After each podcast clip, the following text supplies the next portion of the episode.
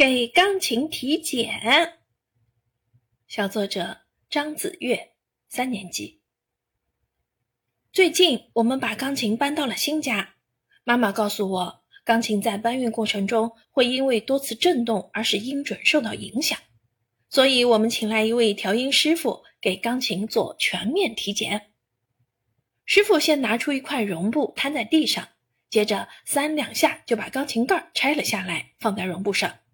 我一看，哇，钢琴里面的世界好神奇呀！一个个琴键与一块块木片相连，每块木片的末端都有一把小锤子，小锤子的一头圆圆的，用泥毡包着。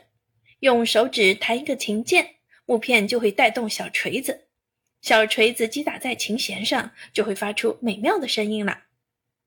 师傅用一个笔状的工具在琴弦上转来转去。时不时的弹一下，调节一下。师傅告诉我，如果发现音低了，那就把螺丝拧紧一点；如果音高了，那就拧松一点。看着听着，我心里有了疑问：那您怎么知道音是否准确呢？我跟钢琴家是不一样的，他们是用手弹出美妙的音乐，而我是用耳朵听琴音的准确性。原来是这样呀！果然应了那句话：“术业有专攻。”师傅从最低音依次调到了最高音，边弹边听，最后告诉我们：“钢琴体检结束了，他现在百分百健康啦。”